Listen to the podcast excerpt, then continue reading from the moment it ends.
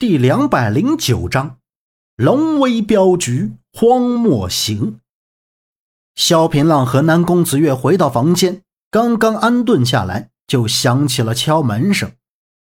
萧平浪起身开门，门口的陈媚儿笑颜如花，手里端着一个盘子。小官人，不请我进去？陈媚儿眼睛里柔情似水，萧平浪有些不自在。咳 咳靠在床头的南宫子月出自女人的第六感，告诉他，他要给出自己的态度。陈媚儿听到了南宫子月的咳嗽声，从萧平浪身边挤了进去，将盆子放到八仙桌上。陈媚儿此时有些好笑，嗯，怎么说呢？应该是有一种后悔。他知道此时有一个女人用极度抗拒的眼神望着他，明显不欢迎他。陈媚儿毕竟是见过形形色色的人，是个万人通，游离于各种人身边。他笑了笑道：“官人刚才没有吃好，小女子怕官人饿着，特意弄了一些小菜给您送来。”小平浪道：“多谢老板娘。”陈媚儿回过头来道：“以后就叫我媚儿，我喜欢你这么叫我。”陈媚儿从怀里掏出一个蓝色的小瓶子，放在桌子上，道：“这是甘霖丸，你是不适应这大漠的气候，一日三粒，三天后如获甘霖，恢复如初。小官人想我哦。”陈媚儿妩媚一笑，下了楼。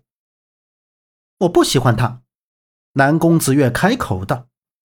萧平浪倒出三粒药丸，道：“我也不喜欢他。”这里荒漠戈壁滩势力复杂，地处西夏和大宋的交界，官府力量薄弱，这里基本上都是马帮的天下。所谓马帮就是强盗。那日在客栈的那些人都是马帮的人。马帮的规矩很简单，谁抢的钱财多，谁的地位就高。所以这里很少有人走镖，即使有，也是用银子先打点，这样才敢走。南宫子月吃了甘霖丸，身体也恢复过来，人也有了生气。陈媚儿还是一如既往的笑迎八方客，当然时不时对萧平浪抛抛媚眼，调调情。对于这些，萧平浪一笑了之。南宫子月不会这么想，女人呐，永远是一种奇怪的动物。这不，两人又来较劲儿了。客官，你点的菜我们这里没有。小厮听着南宫子月嘴里吐出来的菜，有些丈二的和尚摸不着头脑。绣求前辈，蜜饯樱桃，曾经沧海难为水，君未归期未有期，问君能有几多愁？心有灵犀一点通。南宫子月一口气说出了一连串的菜名。前辈，蜜饯樱桃这种水果这里怎么会有？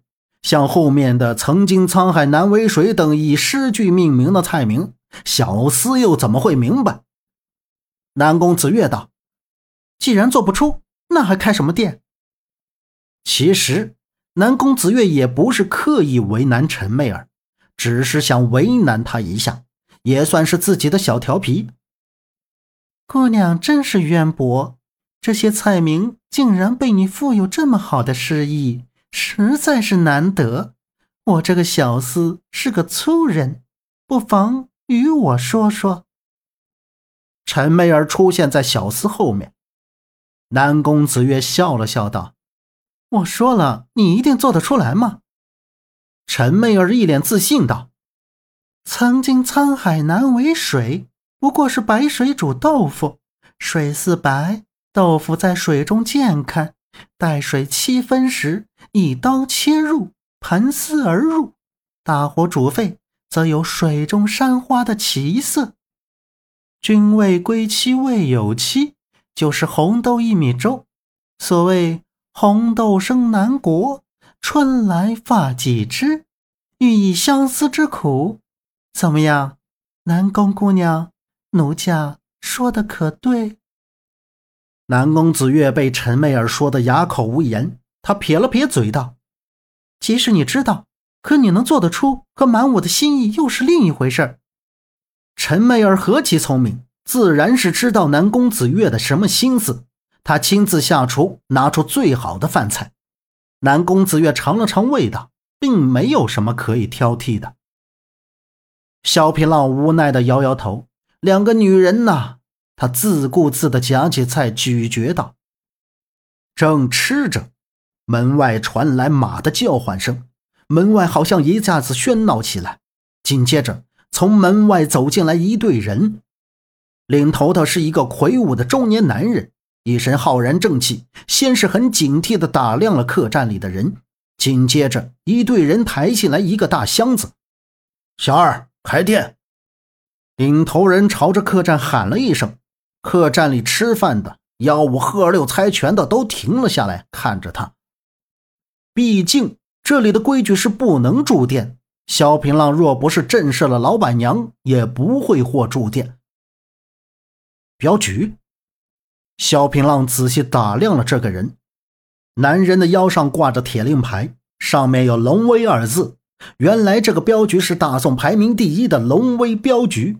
这个镖局的主人姓欧阳，唤震雷。传闻他押镖从未失镖，江湖上是几乎无人敢劫他。上了年纪之后，便落户成都，建立龙威镖局。经历二十年的发展，已经成了大宋第一镖局。无人敢惹。龙威镖局会押镖到这里，看来是极为重要的东西。哟，是镖师啊！陈媚儿摇着硕大的屁股走了下来。我们这里有个规矩，从不住店。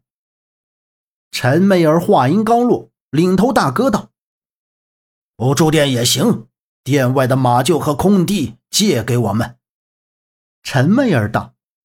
既然你想住那儿，便住呗。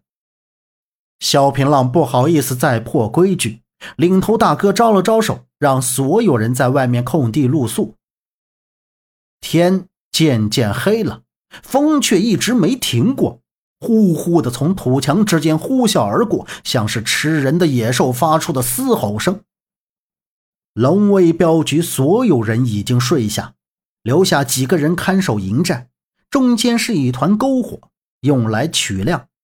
这里武功最高的便是那个头领大哥，他叫金彪，是龙威镖局一阶镖师。龙威镖局等级森严，一共分为五阶，每一阶镖师负责不同的押镖任务。一阶镖师在龙威镖局不过只有三个人，金镖是其中之一，能出动一阶镖师。这次的押镖任务。不同寻常，夜已经很沉了，难以辨识。篝火像是个跳动的精灵，在这一片荒凉的大漠上，有人开始打起了小心思。一群人聚集在客栈的不远处，望着马厩附近的龙威镖局，他们打了个手势，便偷偷摸摸的上去。他们大概不知道押送货物的是龙威镖局，而且还有一个一阶镖师。刚摸到营地，只见一个人瞬间刀光一闪，一群人尸首分离。马儿嘶吼了一声，萧平浪一惊，打开窗一看，地上是二十余条尸体。他目光不经意间一瞥，发现陈媚儿的房间忽然灯灭。本集播讲完毕。感谢您的收听，欢迎您订阅，下次不迷路哦。